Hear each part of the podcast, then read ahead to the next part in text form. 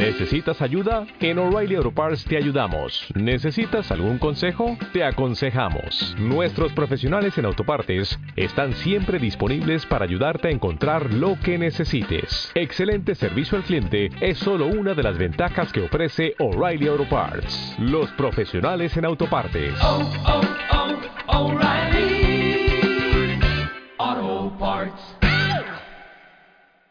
Capítulo 4 Aquella mañana el rey Keva de Grasnia estaba de mal humor.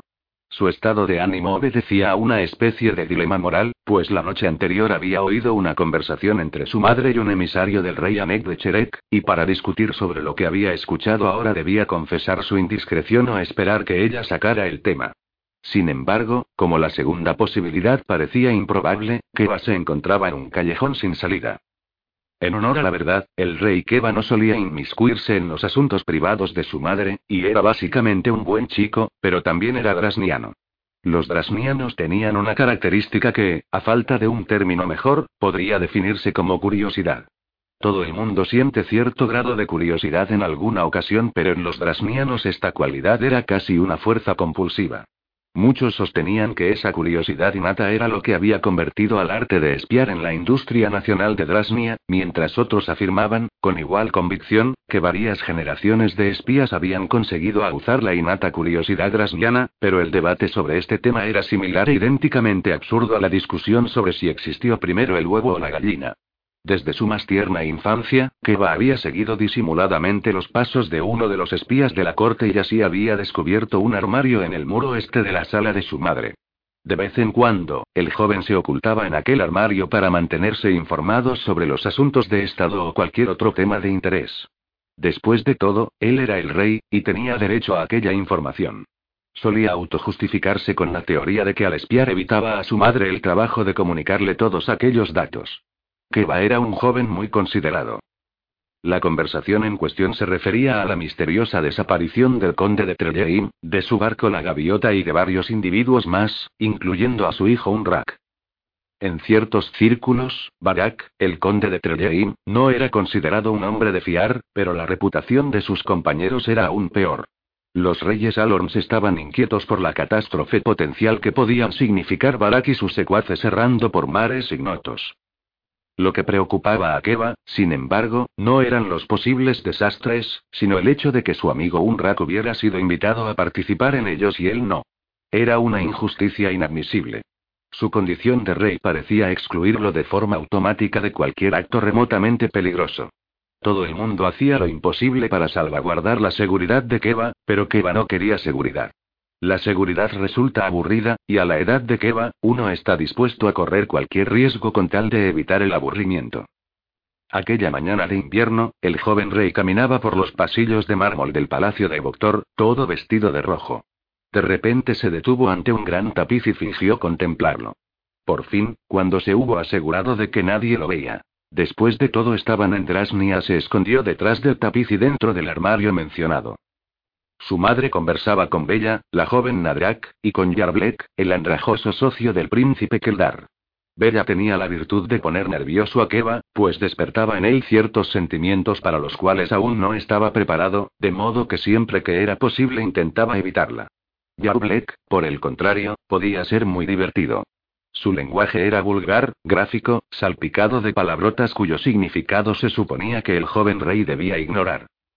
Ya aparecerán, Poren le decía Yarblek a su madre. Barak se habrá aburrido, eso es todo. No me preocuparía tanto si se hubiera aburrido solo respondió la reina Poren. Lo que me inquieta es que su aburrimiento parece ser muy contagioso. Los compañeros de Barak no son las personas más sensatas del mundo. Los conozco, gruñó Yarblek, y es probable que tengas razón. Caminó de un extremo al otro de la sala. Me encargaré de que nuestros hombres los vigilen. Yarblek, yo tengo el mejor servicio de inteligencia del mundo. Es probable, Porren, pero Seda y yo tenemos más hombres que tú, además de oficinas y almacenes en sitios de los que Javelin ni siquiera ha oído hablar. Se volvió hacia Bella. ¿Quieres volver a Garo conmigo? Le preguntó. ¿En invierno? Objetó Poren. Bastará con que nos abriguemos un poco más de lo habitual, respondió Yarblek encogiéndose de hombros. ¿Qué vas a hacer allí? preguntó Bella. No tengo demasiado interés en sentarme a oírte hablar de negocios. Pienso que deberíamos ir a Yarnagrak. Los hombres de Javelin no han conseguido averiguar los planes de Drosta.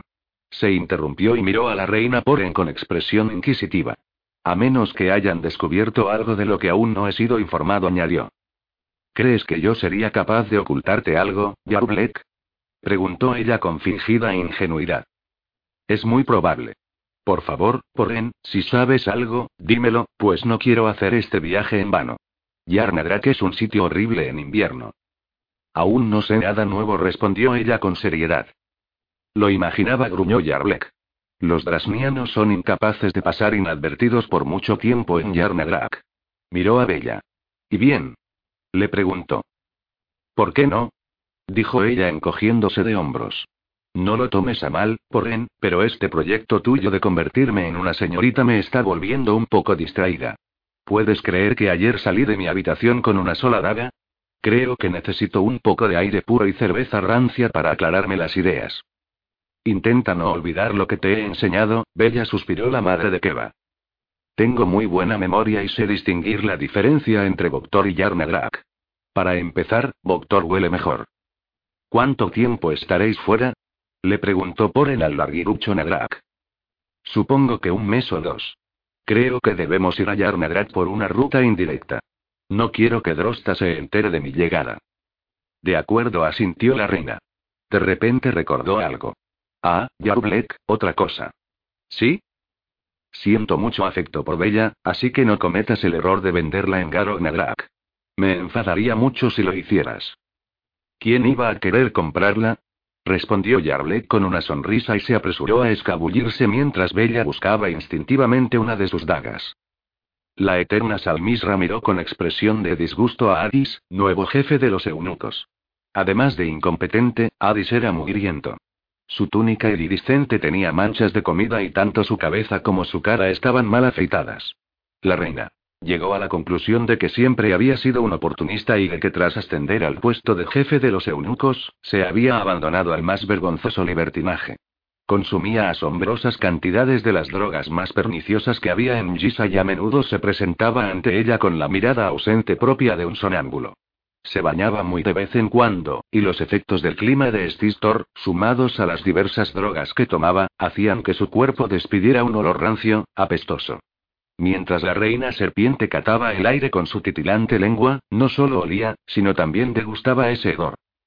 El eunuco, postrado sobre el suelo de mármol, presentaba su informe con voz plañidera y nasal. El jefe de los eunucos pasaba sus días abocado a asuntos triviales.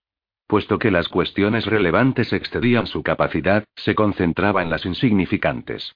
Con la estúpida concentración de un hombre de inteligencia limitada, convertía los pequeños detalles en temas trascendentes e informaba sobre ellos como si tuvieran una importancia vital. Salmisra sospechaba que era incapaz de reconocer las cuestiones dignas de atención. Eso es todo, Adis le dijo en un murmullo siseante mientras movía inquieta en su trono con forma de sofá. Pero, reina mía, protestó él, envalentonado por la media docena de drogas que había tomado desde el desayuno, este asunto es muy urgente. Tal vez para ti, pero a mí me deja indiferente. Contrata a un asesino para cortarle la cabeza al sátrapa y acaba con eso. Pero eterna Salmisra dijo él consternado, el sátrapa es de vital importancia en la seguridad de la nación. El sátrapa es un insignificante oportunista que te soborna para que lo mantengas en el puesto. No sirve para nada. Liquídalo y tráeme su cabeza en prueba de tu absoluta devoción y obediencia. ¿Su su cabeza? ¿Es esa parte donde tiene los ojos? Adis siseó ella con sarcasmo. No cometas el error de traerme un pie. Ahora retírate. El eunuco retrocedió con pasos tambaleantes, haciendo una genuflexión cada dos o tres pasos. Ah, Adis. Añadió la reina. No vuelvas a entrar en la sala del trono sin haberte bañado antes. Él la miró boquiabierto, con expresión de estúpida incomprensión. Apestas, Adis, y tu olor me produce náuseas. Ahora vete de aquí. Él se marchó rápidamente. Oh, mi querido Sadi, dijo la reina para sí, ¿dónde estás? ¿Por qué me has abandonado?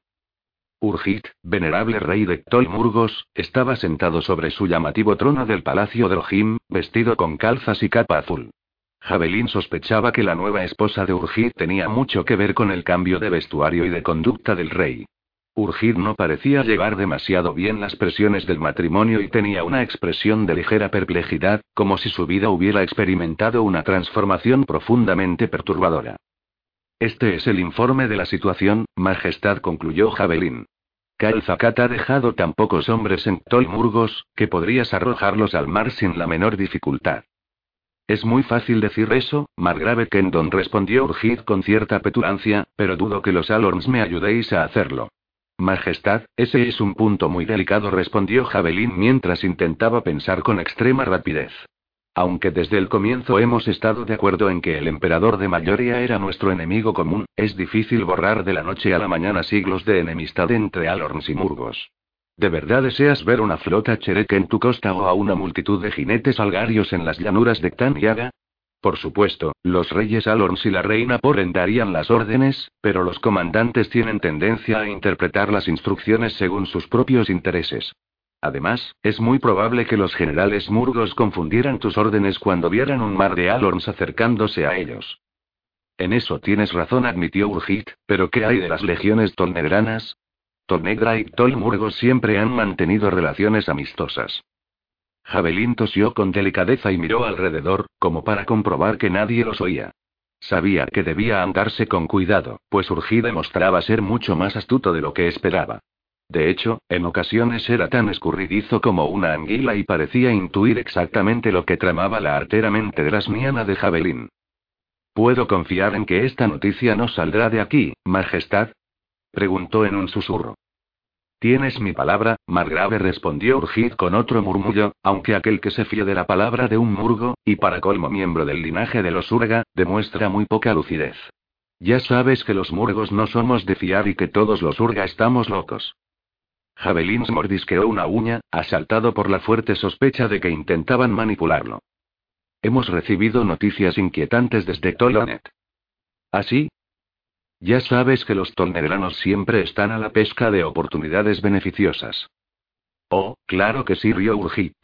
Uno de los recuerdos más entrañables de mi infancia se remonta a la época en que Taur Urgas, mi difunto y odiado padre, se lió a dentelladas con los muebles al oír la última propuesta de Ramborune. Debo advertirte, Majestad, continuó Javelin, que no es mi intención sugerir que el propio emperador Varana pudiera estar implicado en este asunto, pero ha llegado a mis oídos que varios distinguidos nobles tolneranos han iniciado conversaciones con Malfet. No hay duda de que se trata de una noticia inquietante, pero Varana controla a sus legiones, de modo que mientras él siga enfrentado a Zakat, no corremos ningún riesgo. Eso siempre y cuando Varana siga vivo. ¿Estás sugiriendo la posibilidad de un golpe de Estado? No es tan inaudito, Majestad. Tu propio reino puede dar testimonio de ello. Las grandes familias del norte de Tolnegra siguen furiosas por la forma en que los Anadile y los Borune los forzaron a poner a Varana en el trono. Si algo le ocurre a Varana, no cabe la menor duda de que lo sucedería un Bordue, un Onet o un Orbite. Una alianza entre Malcet y Tolonet entrañaría un enorme peligro para Murgos y Alorns por igual.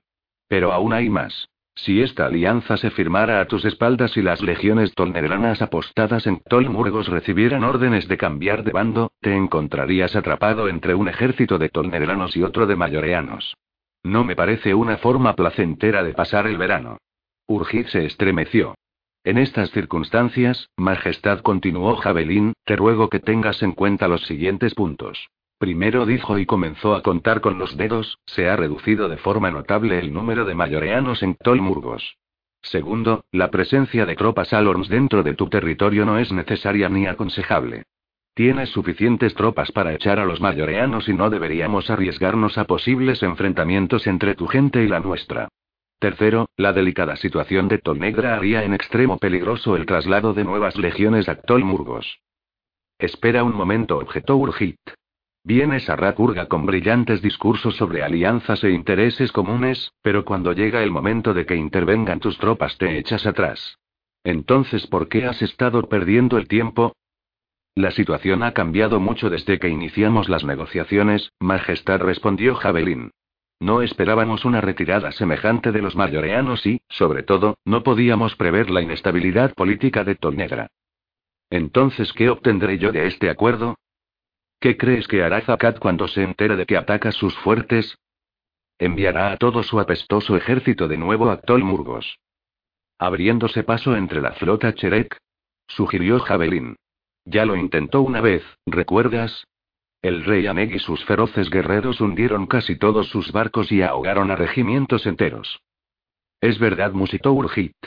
¿Crees que Aneg estaría dispuesto a bloquear la costa este para evitar el regreso del ejército de Zakat? Creo que estaría encantado de poder hacerlo. Los Chereks experimentan un placer infantil en hundir los barcos de otros pueblos. Sin embargo, necesitará mapas para llegar desde el extremo sur de Ptolmurgos, dijo Urgit, pensativo. Javelin carraspeó. Eh, ya los tenemos, Majestad, respondió Javelin con delicadeza. Maldita sea, Kendon. Estás aquí como embajador, no como espía. Exclamó Urgit al tiempo que golpeaba con el puño el brazo del trono. Estoy de acuerdo, Majestad, replicó Javelin con suavidad. Ahora bien, continuó, además de bloquear la costa este con la flota Cherek, estamos dispuestos a apostar jinetes algarios y piqueros drasnianos en las fronteras norte y oeste de Goska. De ese modo cerraríamos todas las vías de escape a los mayoreanos atrapados en Tolmurgos, bloquearíamos la entrada preferida de Zakat para sus invasiones, a través de Misrakaktul, y mantendríamos apartados a los tolneranos en caso de una alianza entre Tolonet y Malzet. Así todo el mundo se limitaría a defender su propio territorio y los Chereks mantendrían a los mayoreanos alejados del continente, en beneficio de todos. También dejarías Tolmurgos totalmente aislado, señaló Urgit, tocando el único tema que Javelin deseaba evitar. Empleo todas las fuerzas de mi país en sacaros las castañas del fuego para que vosotros, Alorns, Tolnegranos, Arendianos y Sentarios tengáis la libertad de eliminar a los Angaraks del continente occidental. Tienes a los Nadrax y a los Tuls como aliados, Majestad. Te hago una propuesta, dijo Urgid con sequedad, te cambio a los arendianos y a los ribanos por los Tuls y los Nadrax. Creo que ha llegado el momento de que informe a mi país sobre todo este asunto, Majestad. Ya me he excedido en mi autoridad y necesito instrucciones de doctor. Envía recuerdos a Poren, dijo Urgit, y dile que comparto sus deseos de éxito para nuestro pariente común. Javelin se retiró sintiéndose mucho menos seguro de sí mismo que cuando había llegado. Aquella mañana la niña de las tinieblas había roto todos los espejos del templo Golín de Balasa. Aquel extraño fenómeno comenzaba a afectar su rostro. Tras descubrir las tenues luces titilantes bajo la piel de sus mejillas, había roto el espejo que las había revelado, y todos los demás. Poco después contempló con horror una herida en la palma de su mano. Las luces parpadeaban incluso en su sangre. Recordó con amargura la gran dicha que la había embargado al leer por primera vez las palabras proféticas. He aquí que la niña de las tinieblas se encumbrará por encima de todos y será glorificada por la luz de las estrellas. No obstante, la luz de las estrellas no era un halo o una brillante aureola, sino una enfermedad progresiva que invadía su cuerpo centímetro a centímetro. Sin embargo, las luces no eran su único problema. Poco a poco, sus pensamientos, recuerdos e incluso sus sueños habían dejado de pertenecerle.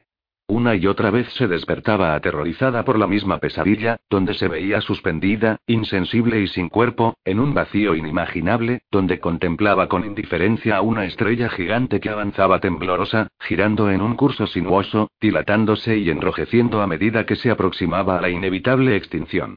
La caprichosa oscilación de la estrella descarriada no le preocupaba hasta que se volvía más y más pronunciada.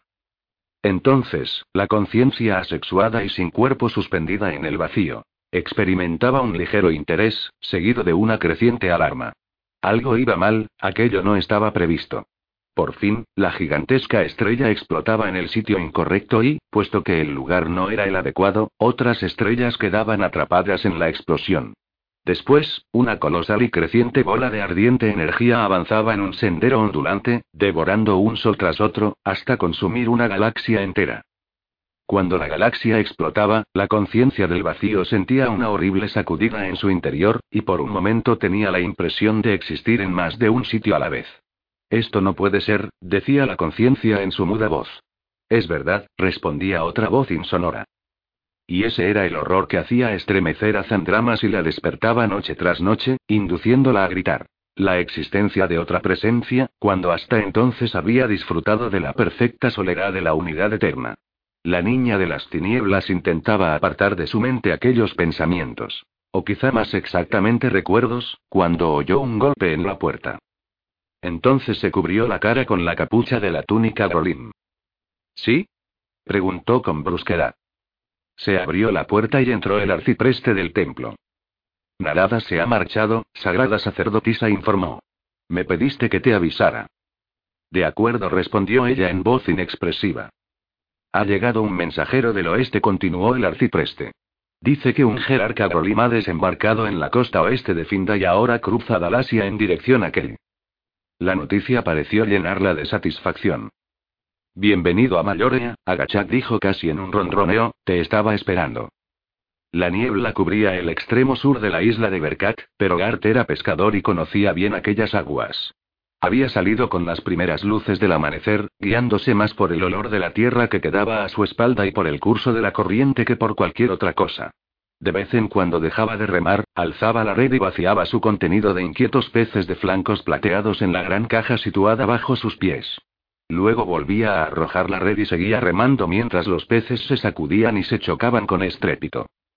Era una buena mañana para la pesca y a no le preocupaba la niebla. Sabía que había otros barcos por allí, pero la bruma creaba la ilusión de que tenía todo el océano para él solo y eso le gustaba. De repente, un ligero cambio de la corriente en su bote le advirtió que se acercaba otra embarcación. Dejó los remos, se inclinó hacia adelante y comenzó a tañir la campana de la proa para anunciar su presencia.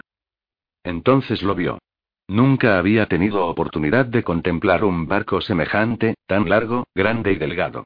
Su alto bauprés estaba elegantemente tallado y el propósito con que había sido construido resultaba evidente. Gap se estremeció al verlo pasar. Un gigantón de barba roja vestido con cota de malla lo miraba por encima de la borda, desde la popa del barco. ¿Ha habido suerte? le gritó. Bastante respondió Gat con cautela, temeroso de que los tripulantes de aquel enorme barco tuvieran intención de apoderarse de sus peces. ¿Estamos cerca de la costa sur de Berkat? le preguntó el gigante de barba roja. Gat olfateó el aire hasta captar el aroma de la tierra. Casi la habéis pasado, respondió. En esta zona, la costa gira en dirección noreste. Un hombre vestido con una resplandeciente armadura se unió al hombretón de barba roja. Tenía el cabello negro y rizado, y sostenía el casco bajo un brazo. Parecéis poseer un profundo conocimiento de estas aguas, dijo con un lenguaje arcaico que Gard no había escuchado jamás, y vuestra disposición a compartirlo con otros revela una amabilidad que os honra. ¿Podríais, por ventura, indicarnos la ruta más breve a Mayorea? Eso dependerá de a qué parte de Mayorea queréis ir, respondió Gart. Al puerto más cercano respondió el hombretón de barba roja. Gart entrecerró los ojos e intentó recordar los detalles del mapa que había dejado en un estante de su casa. Entonces será Dalcerba, al sudoeste de Dalasia, dijo. Yo seguiría 10 o 20 leguas en dirección este y luego giraría hacia el norte. ¿Y cuánto tiempo tardaremos en arribar al puerto que habéis mencionado? preguntó el hombre de la armadura. Eso depende de la velocidad de vuestro barco, dijo Gard mirando con atención la embarcación larga y estrecha. Está a una distancia aproximada de 350 leguas, pero tendréis que desviaros para evitar el arrecife de Turim, pues es muy peligroso y nadie se atreve a atravesarlo. Tal vez quiera el azar que seamos los primeros en lograrlo, mi señor le dijo el caballero de la armadura a su amigo, con alegría. El gigantón suspiró y se cubrió los ojos con una mano. Oh, no, Mandorallen dijo con voz plañidera. Si encallamos en el arrecife, tendremos que nadar el resto del camino, y tú no vas vestido de la forma más adecuada para hacerlo. La niebla comenzó a devorar el enorme barco. ¿Qué clase de barco es ese? gritó Gart a los tripulantes de la nave que desaparecía. Es un barco de guerra, Cherel respondió una resonante voz con un deje de arrogancia. El más grande del mundo. ¿Y cómo se llama?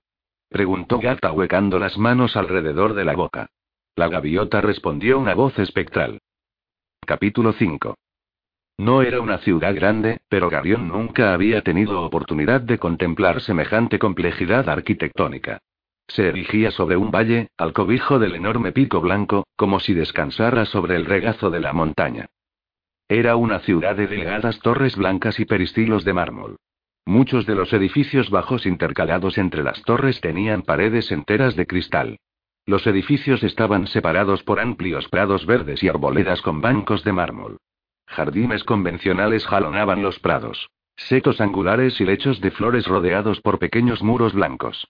El agua de las fuentes caía en bulliciosas cascadas en los jardines o los patios de los edificios. Zakat contemplaba la ciudad de Key con absoluta admiración. Jamás imaginé que existiera un sitio semejante. exclamó. ¿No habías oído hablar de Key? Le preguntó Garión. Claro que sí, pero no sabía que fuera así. Zakat hizo una mueca de disgusto. Hace que Malcet parezca un conjunto de simples chozas, ¿verdad? Y también Tolonet, e incluso Melcena asintió Garión. Estaba convencido de que los dalasianos eran incapaces de construir una casa decente, observó el mayoreano, y ahora me encuentro con esto. Mientras tanto, Tot se comunicaba con Durnik por medio de gestos. Dice que es la ciudad más antigua del mundo, informó el herrero. Fue construida antes de que el mundo se agrietara y prácticamente no ha cambiado en diez mil años. Entonces es probable que hayan olvidado cómo la construyeron, suspiró Zakat. Pensaba contratar a sus arquitectos. A Malced no le vendría mal una renovación. Todd volvió a gesticular y Glonick frunció el entrecejo. No puedo haberlo entendido bien, murmuró. ¿Qué ha dicho? He creído entender que los dalasianos nunca olvidan nada de lo que hacen. Durnik se volvió hacia su amigo. ¿Estoy en lo cierto? Todd asintió e hizo nuevos gestos. Dice que todos los dalasianos vivos poseen los conocimientos de los que vivieron desde el principio de los tiempos, dijo Dunik. Entonces tendrán buenos colegios, sugirió Garión. Ante aquella observación, Todd se limitó a esbozar una sonrisa extraña, llena de piedad. Luego le hizo un breve gesto a Dunik, desmontó del caballo y se alejó. ¿A dónde va? preguntó Seda. A ver a Kiralis, respondió Dunik. ¿No deberíamos ir con él? Dunik negó con la cabeza. Ella vendrá a vernos cuando esté preparada. Como todos los dalasianos que había visto Garión, los habitantes de que llevaban túnicas blancas con amplias capuchas cosidas a la espalda. Caminaban en silencio sobre los prados o discutían con seriedad en los jardines, en grupos de dos o tres personas. Algunos llevaban libros o pergaminos y otros no. Garión no pudo evitar recordar las universidades de Tolonet y Melcena. Sin embargo, estaba convencido de que la comunidad de eruditos de Key se dedicaba a estudios mucho más profundos de los que preocupaban a los profesores de esas distinguidas instituciones. El grupo de galasianos que los había escoltado hasta aquella maravillosa ciudad los guiaba por una calle ligeramente sinuosa, en dirección al otro lado de los jardines. Allí los aguardaba un anciano vestido de blanco, apoyado contra un portal. Tenía los ojos de un intenso color azul y el pelo blanco como la nieve. Hace tiempo que esperamos vuestra llegada, dijo con voz temblorosa, pues el libro de las eras nos anunció que el niño de la luz y sus compañeros vendrían aquella en busca de consejo en la quinta era. ¿Y la niña de las tinieblas? preguntó Belgarad mientras desmontaba. ¿También vendrá ella? No, venerable Belgarad, respondió el anciano. Ella no puede venir aquí, pero encontrará su guía en otro sitio y de otra manera. Mi nombre es Dayan y soy el encargado de daros la bienvenida. ¿Tú mandas aquí, Dayan? preguntó Zakat, también desmontando. Aquí no manda nadie, emperador de Mayorea, dijo Dayan. Ni siquiera tú. Pareces conocernos, observó Belgarat. Os conocemos desde la primera vez que el libro de los cielos se abrió ante nosotros, pues vuestros nombres están escritos claramente en las estrellas. Ahora os llevaré a un lugar donde podéis descansar y aguardar la bendición de la visita de la Sagrada Vidente. Miró a la loba que estaba junto a Garión, curiosamente tranquila, y al cachorrillo que retozaba detrás. ¿Cómo estás, pequeña hermana? preguntó con tono formal. Estoy contenta, amigo, respondió ella en el lenguaje de los lobos. Me alegra oírlo, respondió él en la misma lengua. ¿Acaso soy el único ser en todo el mundo que no habla el idioma de los lobos? preguntó Seda. ¿Te gustaría recibir lecciones? dijo Garión. Olvídalo. Luego, el hombre del pelo blanco comenzó a cruzar el lozano prado con pasos tambaleantes y los condujo a un enorme edificio de mármol con una ancha y reluciente escalinata. Esta casa fue construida para vosotros al comienzo de la tercera era, venerable Belgarat, dijo el anciano. La primera piedra se colocó el día en que recuperaste el orbe de tu maestro en la ciudad de la noche eterna. Eso fue hace bastante tiempo, observó el hechicero. Al comienzo las eras eran largas, asintió Dayan, pero se están volviendo más cortas. Ahora descansad. Nosotros nos ocuparemos de vuestros caballos. Luego dio media vuelta y regresó a su casa. El día en que un dalasiano diga claramente lo que piensa sin tantos misterios, el mundo habrá llegado a su fin, gruñó Beldin. Ahora entremos. Si esta casa lleva tanto tiempo esperándonos, el polvo va a llegarnos a las rodillas y tendremos que limpiarla. ¿Desde cuándo te interesas por la limpieza, tío? Rió Polgara mientras ascendían la escalinata de mármol. Un poco de suciedad no me molesta, Polgara, pero el polvo me hace estornudar. Sin embargo, el interior de la casa estaba inmaculadamente limpio. La dulce brisa estival mecía las cortinas de tul de las ventanas, y los muebles, pese a su insólito aspecto, eran muy cómodos. Las paredes interiores de la casa tenían una peculiar curvatura y no se veían ángulos rectos por ninguna parte. Deambularon por aquella extraña casa, para acostumbrarse a ella, y luego se reunieron en una sala abovedada de una de cuyas paredes manaba una pequeña fuente. No hay puerta trasera, observó Seda con aire crítico. ¿Piensas escapar, quedar? Le preguntó Velvet. No necesariamente, pero me gusta saber que puedo hacerlo si la ocasión lo requiere. Llegado el caso, siempre puedes saltar por la ventana. Eso es propio de aficionados, Liselle. Solo un estudiante del primer curso de la academia escaparía por una ventana. Lo sé, pero a veces es necesario improvisar. De repente, Darion oyó un extraño murmullo. Al principio pensó que se trataba de la fuente, pero luego se dio cuenta de que no era un sonido producido por el agua. ¿Crees que les molestará que salga a echar un vistazo? Le preguntó a Belgarat. Esperemos un poco.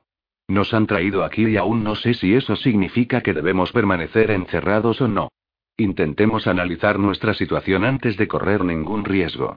Los dalasianos, y en particular Kibadis, tienen algo que necesitamos, de modo que no debemos ofenderlos. Se volvió hacia Dunik. ¿Todd te ha dicho cuándo vendrá a vernos? No, pero tengo la impresión de que no tardará mucho. No eres muy preciso, hermano mío, dijo Beldin. Los dalasianos tienen una idea muy curiosa del tiempo. Lo cuentan por eras en lugar de años. Zakat examinaba con atención la pared, a pocos metros de la fuente cantarina. ¿Habéis notado que este muro no está unido con argamasa? Durnik se unió a él, desenvainó un cuchillo y examinó una fina grieta entre dos bloques de mármol. Es el sistema de caja y espiga, dijo con aire pensativo, con los bloques muy apretados unos a otros. Deben de haber tardado años en construir esta casa. Y si todo está hecho del mismo modo, siglos enteros en edificar la ciudad, añadió Zakat. ¿Dónde habrán aprendido a construir de este modo? ¿Y cuándo? Tal vez en la primera era, dijo Belgarat. Para allá, Belgarat. Hablas igual que ellos. Siempre me adapto a las costumbres locales. Aún no me habéis aclarado nada, protestó Zakat.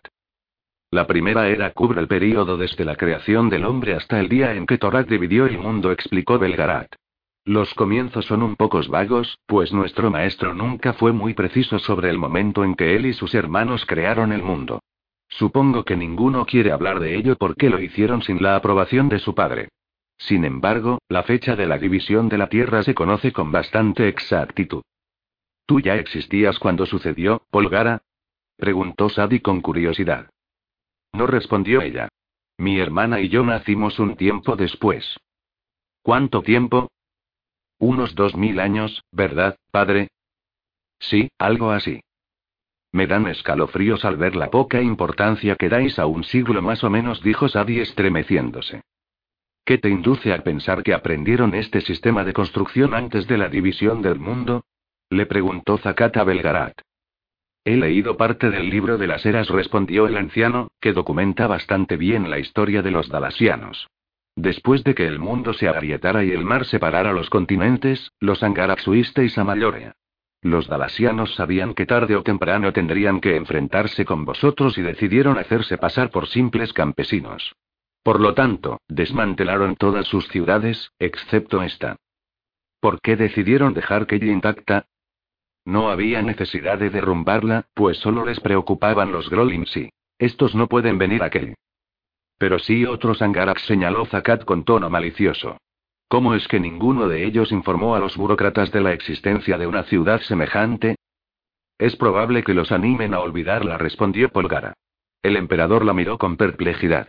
No es tan difícil, Zakat. Una simple sugerencia suele bastar para borrar recuerdos. De repente, una expresión de impaciencia se dibujó en su cara. ¿Qué es ese murmullo? preguntó. Yo no oigo nada, respondió Seda, asombrado. Entonces debes de tener los oídos tapados, Kedar. Al atardecer, varias mujeres jóvenes vestidas con finas túnicas blancas trajeron la cena en bandejas con tapa. Veo que algunas cosas son iguales en todo el mundo, le dijo Velvet con sarcasmo a una de las jóvenes.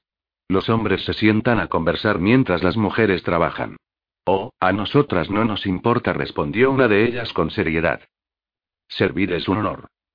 La joven tenía grandes ojos oscuros y una brillante cabellera castaña.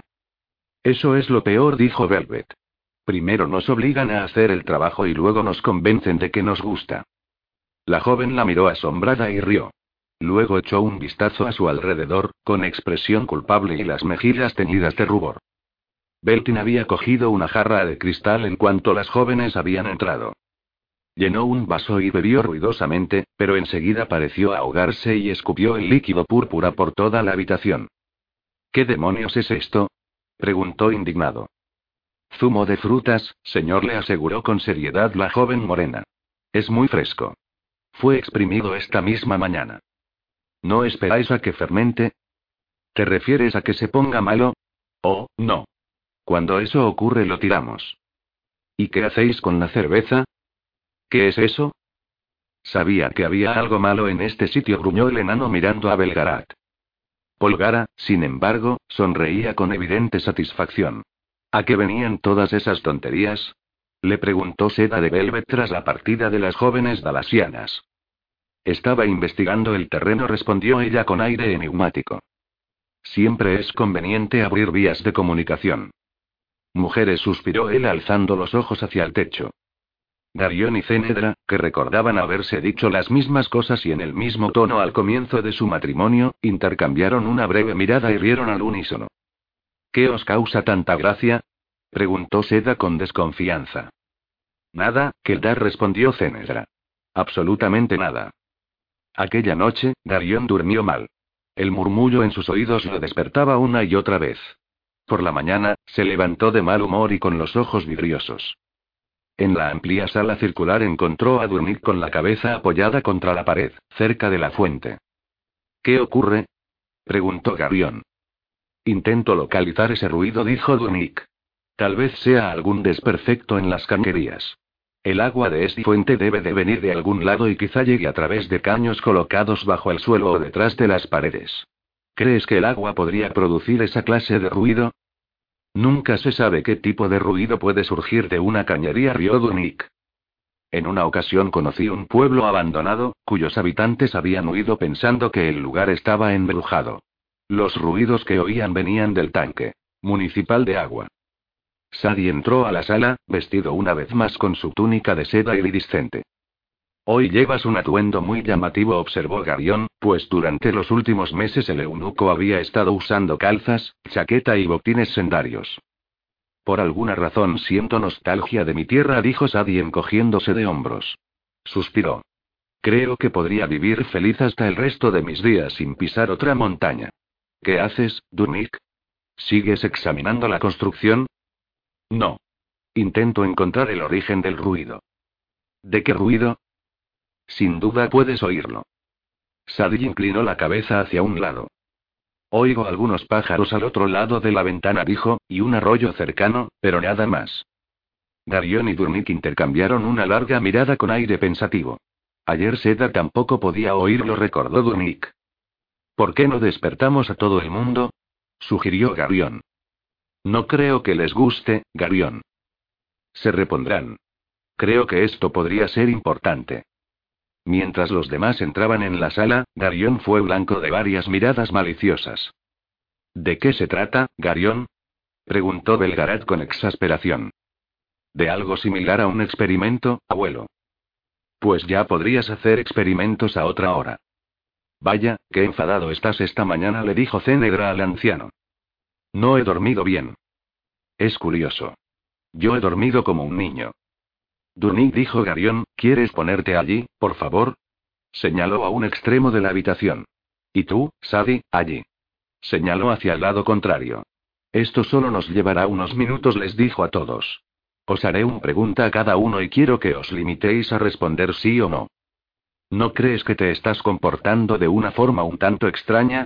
preguntó Belgarat con acritud. Pretendo evitar que arruinéis el experimento hablando entre vosotros. Parece un principio científico, aprobó Beldin. Hagámosle caso. Ha despertado mi curiosidad. Darion fue de persona en persona y les murmuró la misma pregunta al oído. ¿Puedes oír ese susurro? Después, según la respuesta obtenida, les rogaba que se unieran a Sadie o a Dunik. El experimento no llevó mucho tiempo y el resultado confirmó las sospechas de Garion. Junto a Dunik estaban Belgarat, Polgara, Beltin y, sorprendentemente, Eriont. En el grupo de Sadie se encontraban Seda, Velvet, Cenegra y Zakat. ¿Ahora podrías explicarnos el sentido de este galimatías? preguntó Belgarat. Le hice la misma pregunta a todo el mundo, abuelo. La gente que está contigo puede oír el sonido y los demás no. ¿Cómo no van a oírlo? Me mantuvo despierto toda la noche. Tal vez eso explique por qué estás tan estúpido esta mañana, gruñó Belding. Buen experimento, Garión. Ahora, ¿por qué no se lo explicas a nuestro atontado amigo? Es muy simple, abuelo, dijo Garión restándole importancia, tanto que quizá no te hayas dado cuenta justamente por eso. Los únicos que podemos oír el susurro somos aquellos que tenemos lo que soléis llamar poderes. Los demás no pueden oírlo. Con franqueza, Belgarat dijo Seda, yo no oigo nada. Y yo lo he estado oyendo desde que avistamos que ella añadió Dunik. ¿No es interesante? Le preguntó Beltin a Belgarat. ¿Hacemos algo al respecto, o quieres volver a la cama? No seas ridículo, respondió Belgarat con aire ausente. De acuerdo, continuó Beltin, tenemos un sonido que la gente normal no puede oír, pero nosotros sí. Ahora mismo se me ocurre otro ejemplo similar. El sonido que hace alguien al practicar la hechicería, asintió Belgarat. Entonces no se trata de un sonido natural, dijo Durnik pensativo, y de repente rió. Me alegro de que lo hayas averiguado, Garión. Estaba a punto de levantar el suelo. ¿Para qué? preguntó Polgara. Pensé que el sonido venía de alguna cañería.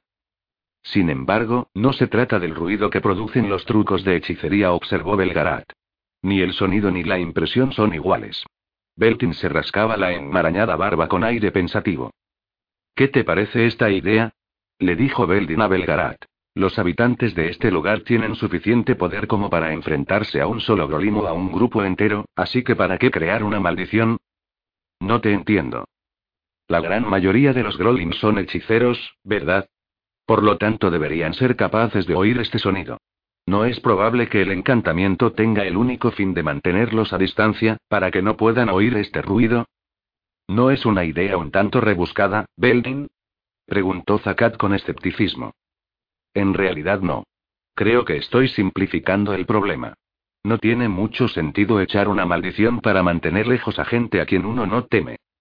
Todo el mundo pensaba que el objetivo de este encantamiento era proteger la ciudad de Kell, pero eso también es absurdo. ¿No es más lógico pensar que intentan protegerse de algo más importante? ¿Qué tiene de particular ese sonido para que los dalasianos se preocupen tanto de que nadie lo oiga? preguntó Velvet perpleja. Bien dijo Beldin, ¿qué es un sonido? Ya empezamos otra vez, suspiró Belgarat. No me refiero al sonido en el bosque. Un sonido es solo un ruido a no ser que tenga algún significado. ¿Cómo llamamos a un sonido con significado? Lengua, ¿verdad? No entiendo, dijo Cenedra. ¿Qué dicen los dalasianos para querer mantenerlo en secreto? Además, de todos modos nadie puede comprenderlos. Beltin abrió los brazos en un gesto de impotencia, mientras Turnik se paseaba por la sala con una mueca de concentración. Tal vez la clave no esté en qué dicen, sino en cómo lo hacen. Y tú me acusas de ser rebuscado, le dijo Beldin a Belgarat. ¿Qué quieres decir, Durnik? Es solo una hipótesis, admitió el herrero. Ese sonido, ruido o como queráis llamarlo, ¿no podría ser una indicación de que alguien está convirtiendo a la gente en sapos? Se interrumpió. ¿Podemos hacer eso? Sí respondió Beldin, pero no vale la pena. Los sapos se reproducen a un ritmo frenético. Prefiero soportar a una persona molesta que a un millón de exasperantes sapos. Bien, continuó Dunik. No se trata del tipo de ruido que produce la práctica de la hechicería. Es evidente que no asintió Belgarat. Y creo que Cenegra tiene razón. Nadie puede entender lo que dicen los dalasianos, con la excepción de otros dalasianos. Yo no entiendo ni la mitad de las cosas que dice Kiradis. ¿Qué otra posibilidad queda? preguntó Beltin con los ojos brillantes de interés. No estoy seguro, pero tengo la impresión de que el cómo es más importante que el qué. De repente, Durnik pareció avergonzarse. Estoy hablando demasiado, admitió. Sin duda los demás tendréis cosas más interesantes que decir al respecto. No lo creo, dijo Beldin. Creo que estás a punto de descubrirlo. No dejes escapar la idea. Durnik, sudoroso, se cubrió los ojos con una mano e intentó concentrarse. Darion notó que todos observaban expectantes mientras su viejo amigo intentaba elaborar una idea que quizá ningún otro pudiera comprender. Los dalasianos intentan proteger algo, continuó el herrero, y tiene que tratarse de algo muy simple, al menos para ellos, pero no desean que nadie lo descubra. Ojalá Tot estuviera aquí. Quizás él pudiera explicarlo. De repente, el herrero abrió mucho los ojos. ¿Qué ocurre, cariño? preguntó Polgara. No puede ser exclamó, súbitamente agitado. Es imposible. Dunik. Dijo ella impaciente. ¿Recuerdas cuando Tok y yo comenzamos a comunicarnos a través de gestos? Dunik hablaba muy rápido y daba la impresión de que le faltaba el aliento. Hemos estado trabajando juntos y cuando dos hombres comparten el trabajo, uno acaba por saber lo que hace el otro, incluso lo que piensa. Se volvió hacia Seda. Tú, Darion y Paul usáis el lenguaje de los dedos, dijo. Así es. Habéis visto los gestos de Todd. ¿Pensáis que vuestro lenguaje secreto podría expresar lo mismo con unos pocos movimientos de las manos, tal como hace él? Darion conocía la respuesta. No dijo Seda perplejo. Sería imposible. Sin embargo, yo siempre sé exactamente lo que intenta decir, continuó Dunik. Los gestos no significan nada en absoluto. Solo los emplea para ofrecerme una explicación racional de lo que está haciendo. La cara de Durnik se llenó de temor reverente. Ha estado poniendo las palabras directamente en mi mente, sin necesidad de hablar. Tiene que hacerlo así, porque no puede hablar. Y, si es murmullo que oímos fuera el sonido de las conversaciones de los dalasianos, tal vez se comuniquen a través de enormes distancias. Y también a través del tiempo, dijo Beldin con asombro. ¿Recuerdas lo que tu gigantesco amigo mudo nos dijo cuando llegamos? Dijo que nada de lo que ellos han hecho ha sido olvidado y que los dalasianos vivos saben todo lo que sabían sus antepasados. Estás sugiriendo algo absurdo, dijo Belgarat con tono desdeñoso. No. Las hormigas y las abejas lo hacen. Nosotros no somos hormigas ni abejas. Yo puedo hacer cualquier cosa que haga una abeja, dijo el jorobado encogiéndose de hombros, con la excepción de la miel. Y hasta creo que tú serías capaz de construir un hormiguero bastante aceptable. ¿Alguien tiene la bondad de explicarme de qué están hablando? preguntó Cenegra disgustada. Están considerando la posibilidad de que los dalasianos tengan una mente colectiva, cariño, explicó Polgara con calma. Aunque no sepan expresarse muy bien, es evidente que se refieren a eso. Miró a los dos ancianos con una sonrisa condescendiente en los labios. Hay ciertas criaturas, por lo general insectos, que individualmente no son inteligentes, pero como grupo pueden llegar a ser muy sabios. Una sola abeja es bastante tonta, pero un panal entero es capaz de recordar todo lo que le ha pasado a la comunidad. La loba se acercó a ellos, tamborileando las uñas de las patas sobre el suelo de mármol. El cachorrillo la seguía retozando. Los lobos también lo hacemos, informó indicando que había escuchado la conversación desde la puerta. ¿Qué ha dicho? preguntó Seda. Dice que los lobos también lo hacen, tradujo Garión y de repente recordó. Algo. En una ocasión Etar me comentó que los caballos hacen algo similar. No piensan en sí mismos como seres individuales, sino como parte de la manada. ¿Es posible que un grupo de personas haga lo mismo? preguntó Delvet con incredulidad. Solo hay una forma de comprobarlo, dijo Polgara. No, Polgara dijo Belgarat con firmeza. Es muy peligroso. Si te quedaras atrapada, no podrías regresar. No, padre, respondió ella con calma.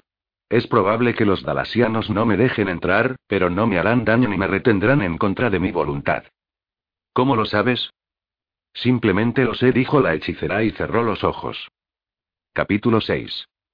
La hechicera alzó su rostro perfecto y todos los demás la miraron con aprensión. Se concentró, con los ojos cerrados, y de repente sus facciones dibujaron una expresión extraña. ¿Y bien? preguntó Belgarat. Calla, padre, estoy escuchando. Belgarat tamborileó los dedos con impaciencia sobre el respaldo de la silla mientras los demás observaban expectantes a la hechicera. Por fin, Polgara abrió los ojos y suspiró con cierta tristeza. Es enorme, dijo en voz baja. Alberga todos y cada uno de los pensamientos y recuerdos que ha tenido este pueblo. Recuerda incluso el momento de la creación, y todos los miembros de la raza comparten estos conocimientos. ¿Y tú también has podido hacerlo? preguntó Belgarat. Solo por un instante, padre. Me permitieron echar un breve vistazo. Sin embargo, algunas partes permanecieron ocultas. Debimos haberlo imaginado, dijo Beldin, ceñudo. No nos darán la menor ventaja. Han evitado hacerlo desde el comienzo de los tiempos. Polgara volvió a suspirar y se sentó en un pequeño sofá. ¿Te encuentras bien, Paul? preguntó Durnik con preocupación. Estoy bien, Durnik respondió ella, aunque acabo de experimentar una sensación única. Sin embargo, solo duró un instante, pues enseguida me pidieron que me marchara. ¿Crees que les molesta que salgamos de la casa y echemos un vistazo a la ciudad? Preguntó Seda. No, no les importará. Pues entonces yo diría que ese es el siguiente paso que deberíamos dar, sugirió el hombrecillo. Sabemos que la decisión final depende de los dalasianos, o al menos de Kibaris, pero tal vez reciba las instrucciones de ese espíritu ciclópeo. Una expresión muy interesante, que Dar dijo Beldin. ¿Cuál? Espíritu ciclópeo. ¿De dónde la has sacado? Siempre se me han dado bien las palabras. Es probable que aún quede alguna esperanza para ti. Algún día tendremos una larga charla. Estoy a tu disposición, Beltin dijo Seda con una elegante reverencia.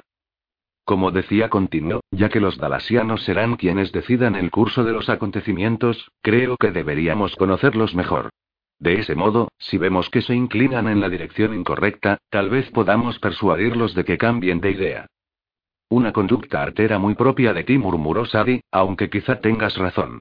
Sin embargo, deberíamos dividirnos para cubrir mayor terreno. Lo haremos después del desayuno, dijo Belgarat. Pero, abuelo, protestó Garión, impaciente por salir. Necesito comer algo, Garión. Cuando tengo hambre no puedo pensar con claridad. Eso explica muchas cosas, señaló Beldin. Tal vez deberíamos haberte alimentado mejor cuando eras joven. ¿Sabes que a veces puede ser muy ofensivo? Pues la verdad es que sí, lo sé. Cuando el mismo grupo de mujeres entró con el desayuno, Belve llevó a un lado a la joven de ojos grandes y brillante cabello castaño e intercambió unas palabras con ella. Luego regresó a la mesa. Se llama Onatel, les informó, y nos ha invitado a Cenegra y a mí a conocer el lugar donde trabaja. Las mujeres jóvenes suelen hablar mucho, así que quizá podamos obtener algún dato útil. Aquella vidente que conocimos en la isla de Berkat, ¿no se llamaba también Onatel? preguntó Sadi. Es un nombre muy común entre las mujeres dalasianas, dijo Zakat. Onatel fue una de las hechiceras más queridas por su pueblo. Pero la isla de Berkat está en Tolmurgo, señaló Sadi. No es tan extraño, dijo Belgarat. Ya hemos visto que hay grandes posibilidades de que los dalasianos y los esclavos de Tolmurgos estén emparentados y mantengan un contacto constante. Esta es solo una nueva confirmación. Salieron de la casa y se dispersaron bajo el sol cálido y radiante de la mañana. Darion y Zakat se habían quitado las armaduras, aunque el joven rey había tomado la precaución de llevar el orbe en una bolsa atada a la cintura. Los dos hombres cruzaron un prado cubierto de rocío en dirección a un grupo de edificios más grandes, cerca del centro de la ciudad. Eres muy prudente con esa piedra, ¿verdad, Garión? preguntó Zakat. No estoy seguro de que prudente sea la palabra exacta, respondió Garión, aunque tal vez lo sea en un sentido más amplio. El orbe es muy peligroso, y no quiero que haga daño a nadie. ¿Qué puede llegar a hacer? No estoy seguro. Nunca lo he visto herir a nadie, excepto a Torak, aunque es probable que en ese caso el daño lo haya infligido la espada. ¿Eres la única persona en el mundo que puede tocarlo? Casi. Eriond lo llevó consigo durante un par de años e intentó dárselo a varios hombres, pero eran todos Alorns y sabían que no debían cogerlo. Entonces solo podéis tocarlo tú o Erion. Mi hijo también dijo Garión. Apoyé su manita sobre la piedra poco después de su nacimiento. La piedra se alegró de conocerlo. ¿Cómo puede alegrarse una piedra? No es como otras piedras, sonrió Garión. De vez en cuando se deja llevar por el entusiasmo y se comporta de forma estúpida. A veces tengo que tener cuidado con lo que pienso. Si decido que quiero algo, la piedra puede resolver actuar por sí sola para conseguirlo. El joven se echó a reír. En una ocasión, estaba pensando en el momento en que Toraka grietó la tierra, y el orbe se apresuró a indicarme cómo arreglarla. Bromeas. Créeme, la piedra no tiene idea de lo que significa la palabra imposible. Si yo lo deseara, sería capaz de escribir mi nombre con estrellas. Sintió un pequeño tirón en la bolsa amarrada a su cinturón. Para. Le dijo con brusquedad al orbe. Era un ejemplo, no una orden. Zakat lo miraba atónito. ¿No sería una imagen grotesca? Observó Garión con ironía. Belgarión. Escrito de un extremo al otro del horizonte en el cielo de la noche. ¿Sabes una cosa, Garión? Dijo Zakat. Siempre he creído que tú y yo acabaríamos enfrentándonos en una guerra. ¿Te sentirás muy decepcionado si no acudo a la cita? Creo que podré soportarlo, sonrió Garión. Si no hay más remedio, empezaré sin ti. Tú podrás pasar de vez en cuando para ver cómo van las cosas. Cenegra te hará la cena. No es muy buena cocinera, pero todos tenemos que hacer algún sacrificio, ¿verdad? Se miraron un momento y luego los dos se echaron a reír a carcajadas. El proceso que había comenzado en Rakurga con el idealista Urgir llegaba a su fin. Darion comprendió con satisfacción que había dado los primeros pasos para acabar con cinco mil años de odio constante entre los Alorns y los Ankaraks. Caminaban por las calles de mármol, junto a las fuentes cantarinas, sin que los dalasianos les prestaran mayor atención. Los habitantes de Kelle seguían con sus actividades habituales en actitud silenciosa y contemplativa, con la mirada perdida en el vacío. Hablaban muy poco, pues era evidente que para ellos las palabras resultaban innecesarias. Es un sitio misterioso, ¿verdad?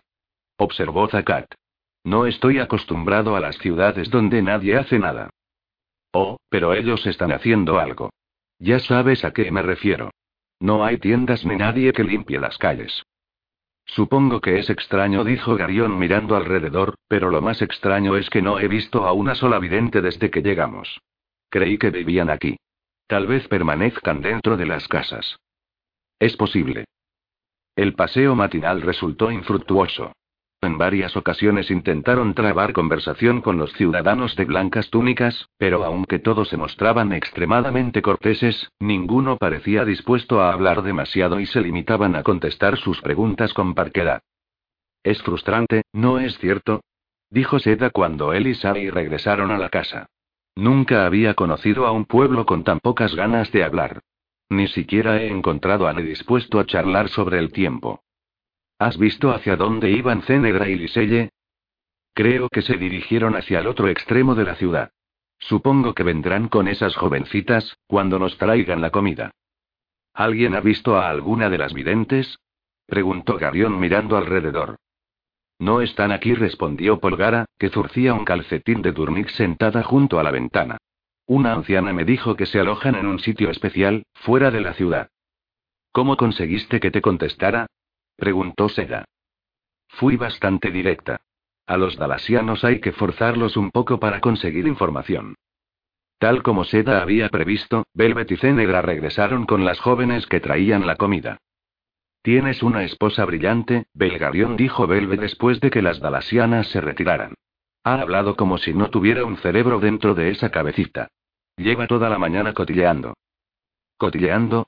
protestó Cenegra. No es verdad, bueno, supongo que sí, pero cotillar es una palabra muy desagradable. Estoy seguro de que tenía una razón para hacerlo, sugirió Sally. Por supuesto, dijo Cenedra. Enseguida me di cuenta de que esas jóvenes no iban a hablar mucho, así que intenté tapar los huecos de la conversación. Después de un rato, comenzaron a ablandarse. Hablé de ese modo para que Liselle pudiera estudiarles las caras. Sonrió con orgullo. Modestia aparte, creo que me ha salido bastante bien. ¿Pudisteis sacarles información? preguntó Polgara. Algo respondió Velvet. Nos dieron algunas ideas, aunque nada demasiado concreto. Creo que esta tarde podremos averiguar algo más. ¿Dónde está Duemic?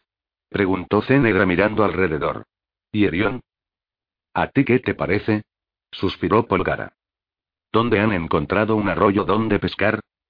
Durnik es capaz de oler el agua a kilómetros de distancia, respondió Polgara con resignación.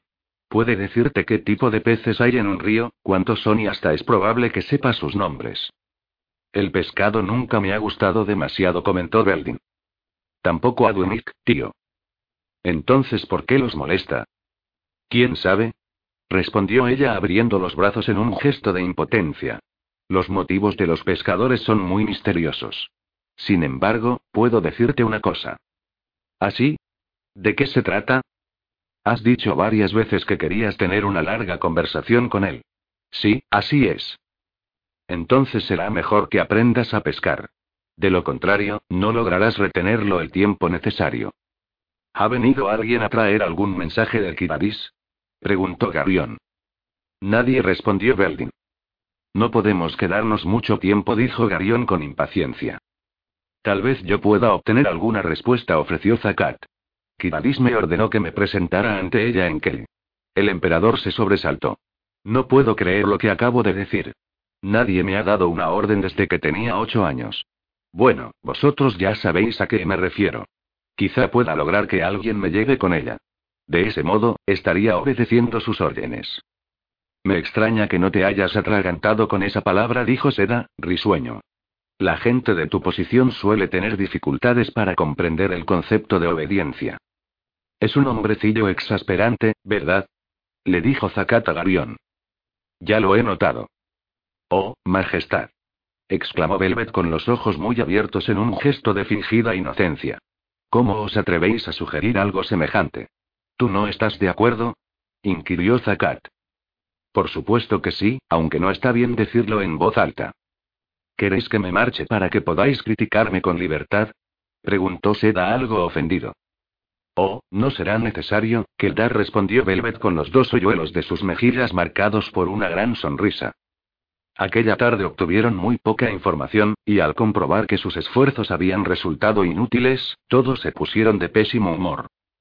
Creo que deberíamos poner en práctica tu idea, le dijo Garión a Zaká después de la cena. ¿Por qué no vamos a ver a ese anciano llamado Dayan, mañana temprano? Le diremos que tienes que presentarte ante Kibadis. Creo que ya es hora de que intentemos forzar los acontecimientos. De acuerdo, asintió Zakat. Dayan, sin embargo, se mostró tan reacio a colaborar como el resto de los ciudadanos de Kelly. Ten paciencia, emperador de Mayoria le aconsejó. La sagrada vidente se presentará ante ti en el momento indicado. ¿Y cuándo llegará el momento? preguntó Garión. Kibadis lo sabe. Eso es lo único importante, ¿verdad? Si no fuera tan viejo y débil, le sacaría la información por la fuerza, murmuró Garión mientras él y Zakat regresaban a la casa. Si esto se prolonga demasiado, creo que no tendré en cuenta su edad ni su estado físico, dijo Zakat. No estoy acostumbrado a que evadan mis preguntas de este modo. Cuando Garión y Zakat llegaron junto a la escalinata de mármol, vieron a Velvet y a Cenegra que se aproximaban desde la dirección opuesta. Las dos jóvenes hablaban con rapidez y Cenegra tenía una expresión triunfal en la cara. Creo que por fin hemos averiguado algo útil, dijo Velvet. Entremos y os lo contaremos todo enseguida. Se reunieron en la sala abovedada y la joven rubia se dirigió a ellos con seriedad. No es algo demasiado concreto, admitió, pero creo que será todo lo que podremos conseguir de este gente. Esta mañana, Cenegra y yo volvimos a la casa donde trabajan las jóvenes. Me alegró ver que estaban trabajando en un telar, pues es difícil mantenerse alerta mientras se teje. Bueno, la cuestión es que Onatel, la joven de los ojos grandes, no estaba allí. Entonces Cenegra puso su mejor cara de tonta, yo no hice nada por el estilo, dijo Cenegra indignada. Oh, sí, cariño, lo hiciste, y te salió de maravilla. Con los ojos muy abiertos y expresión inocente, preguntó dónde podíamos encontrar a nuestra querida amiga. Entonces a una de las jóvenes se le escapó algo que sin duda tendría prohibido decir. Dijo que Onatel había sido enviada a servir a la morada de las videntes. Cenegra exageró la expresión de ingenuidad, si es que eso es posible, y preguntó dónde estaba aquel sitio. Nadie respondió, pero una de las chicas miró hacia la montaña. ¿Crees que alguien puede evitar mirar a esa mole? preguntó Seda con desdén. Perdóname, Liselle, pero pienso que no podemos fiarnos de ese indicio. La joven estaba tejiendo, quedar. Yo lo he hecho en varias ocasiones y sé que es imprescindible mantener la vista fija en lo que haces.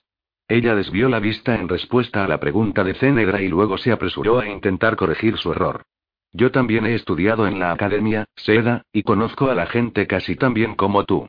Fue como si esa chica lo gritara de voz en cuello. Las videntes están en algún lugar de la montaña. Es probable que tenga razón, ¿sabéis? admitió Seda. Esa es una de las cuestiones que más recalcan en la academia. Cuando sabes lo que buscas, la cara de la mayoría de las personas es como un libro abierto. Irguió los hombros. Bien, Zakat dijo. Parece que tendremos que escalar esa montaña antes de lo que esperábamos. No lo creo, dijo Polgara con firmeza. Podríais pasaros la vida curioseando en los glaciares sin encontrar a las videntes. ¿Tienes alguna idea mejor? En realidad, tengo varias ideas mejores. Se puso de pie. Ven conmigo, Garión dijo. Y tú también, tío. ¿Qué estás tramando, Paul? preguntó Belgarat. Vamos a subir a echar un vistazo. ¿Y qué había sugerido yo? protestó Seda. Hay una pequeña diferencia, Keldar dijo ella con dulzura. Tú no sabes volar. Bueno, respondió él, ofendido, si te pones de ese modo. Así es, Seda. Es una de las ventajas de ser mujer. Puedo cometer todo tipo de injusticias y tú tienes que aceptarlas porque eres demasiado cortés para oponerte. Un tanto a su favor murmuró Garión. ¿Por qué dices eso todo el tiempo? preguntó Zakat, perplejo. Es un chiste, Alorn, dijo Garión. ¿Por qué no intentas ahorrar tiempo, Paul, y confirmas la sospecha de Velvet consultando a esa mente colectiva antes de marcharte? sugirió Belgarat. Buena idea, padre, asintió ella. Cerró los ojos y alzó la cara, pero después de unos instantes, sacudió la cabeza. No me permiten volver a entrar, dijo con un suspiro. Eso ya es una confirmación, rió Belding. No entiendo, dijo Sadie mientras se acariciaba la calva recién afeitada. Los dalasianos podrán ser muy sabios, dijo el jorobado, pero les falta astucia. Si la información obtenida por estas dos jovencitas no fuera correcta, no habría ninguna razón para bloquear el acceso de Paul a la mente colectiva. Por consiguiente, al hacerlo no hacen más que confirmar nuestras sospechas. Salgamos de la ciudad, le dijo a Polgara. De ese modo no nos delataremos. Yo no sé volar muy bien, tía Paul señaló Garión con tono dubitativo. ¿Estás segura de que me necesitas? Es mejor no correr riesgos, Garión. Si los dalasianos han tomado tantas precauciones para hacer inaccesible ese lugar, podríamos necesitar el orbe para entrar. Si lo traes contigo, ahorraremos tiempo. Ah, dijo él. Es probable que tengas razón. Manténeos en contacto, dijo Belgarad mientras los tres hechiceros se dirigían a la puerta. Por supuesto, gruñó Belding. Una vez fuera, el enano escrutó a su alrededor con ojos míopes. Por allí dijo señalando un lugar. Los setos que rodean la ciudad nos ayudarán a ocultarnos. De acuerdo, tío, asintió Polgara. Otra cosa, Paul añadió él, y no lo tomes a mal, pues no tengo intención de ofenderte. Eso es toda una novedad. Esta mañana estás en buena forma, sonrió él. Bien, quería advertirte que una montaña como esta tiene su propio clima, y sobre todo, sus propios vientos. Lo sé, tío. Sé que sientes predilección por los búhos blancos, pero sus plumas son demasiado suaves. Si te encontrarás con un viento fuerte, podrías volver desnuda. Ella le dirigió una mirada larga y fulminante. ¿Acaso quieres quedarte sin plumas? No, tío, por supuesto que no. Entonces, ¿por qué no haces las cosas a mi manera? Esta es probable que te guste ser halcón. También querrías que tuviera rayas azules, supongo. Bueno, eso ya depende de ti, pero el azul siempre te ha sentado muy bien, Paul. Eres imposible, rió ella. De acuerdo, tío, tú ganas. Lo haremos a tu manera. Yo me transformaré primero, sugirió él, así podrás tomarme de modelo. Pero asegúrate de formar bien la figura. Ya sé qué aspecto tiene un halcón, tío. Por supuesto, Paul. Solo intentaba ser útil. Eres muy amable. Darion se sintió muy extraño al transformarse en un animal distinto al lobo. Luego se examinó con atención y comparó hasta el más mínimo detalle de su cuerpo con el de Belding, que estaba posado sobre una rama con actitud digna y ojos resplandecientes. Está bastante bien, dijo Beldin, pero la próxima vez intenta hacer las plumas de la cola un poco más largas. Las necesitas para marcar el rumbo. Muy bien, caballeros, dijo Polgara desde una rama cercana, vámonos ya. Yo iré delante porque tengo más práctica, dijo Beldin. Si nos encontramos con una corriente de aire descendente, alejaos de la montaña. De lo contrario chocaréis contra las rocas. El halcón desplegó las alas, las sacudió unas cuantas veces y se alejó volando. Darion solo había volado otra vez, durante el largo viaje de Harvixolm arriba, poco después del rapto de Gerán. En aquella ocasión había tomado la forma de un halcón moteado, pero el pájaro de rayas azules era mucho más grande y volar en terreno montañoso era muy distinto a hacerlo sobre la vasta extensión del mar de los vientos. Las corrientes de aire se arremolinaban alrededor de las rocas, con lo cual resultaban peligrosas e impredecibles. Los tres halcones ascendieron en espiral ayudados por una corriente de aire ascendente. Entonces Garión comenzó a comprender el inmenso placer que sentía Beldin al volar. También descubrió que su vista tenía una agudeza sorprendente. Veía cada pequeño detalle de la montaña como si lo tuviera frente a sus ojos. Podía avistar con absoluta claridad insectos diminutos y cada uno de los pétalos de las flores silvestres. Además, sus garras se crispaban de forma involuntaria cuando veía a los pequeños roedores correr entre las rocas. Concéntrate en lo que hemos venido a hacer, Garión, dijo la voz de Polgara en su mente. Pero. El deseo de descender en picado con las garras abiertas era casi irresistible. Sin peros, Garión. Ya has desayunado. Así que deja en paz a esa pobre criatura. Le quitas toda la diversión, Paul, protestó la voz de Beldin. No hemos venido a divertirnos, tío. Sigue guiándonos. El embate fue tan repentino, que pilló a Garión completamente desprevenido. Una violenta corriente descendente lo empujó contra una roca y solo en el último instante logró salvarse de un desastre seguro. De repente, una feroz granizada se sumó a la corriente que lo empujaba de un sitio a otro, tirando violentamente de sus alas, y enormes trozos de hielo lo golpearon como si fueran martillos húmedos. Esto no es natural, Garión. Oyó que decía la voz de Polgara con brusquedad. El joven miró hacia todas partes, pero no pudo verla. ¿Dónde estás? Preguntó telepáticamente. Eso no tiene importancia. Usa el orbe. Los dalasianos intentan detenernos. Darion no estaba seguro de que el orbe pudiera oírlo desde aquel extraño lugar al que se retiraba cuando él se transformaba, pero no tenía más remedio que intentarlo. La furiosa lluvia y las tremendas corrientes de aire le impedirían descender a tierra y recuperar su forma natural. Detén la lluvia y el viento. Le ordenó a la piedra. La oleada de vibraciones que sentía cuando el orbe liberaba su poder lo hizo balancearse en el aire y tuvo que aletear de forma desesperada para mantener el equilibrio. De repente, el aire que lo rodeaba cobró un intenso color azul.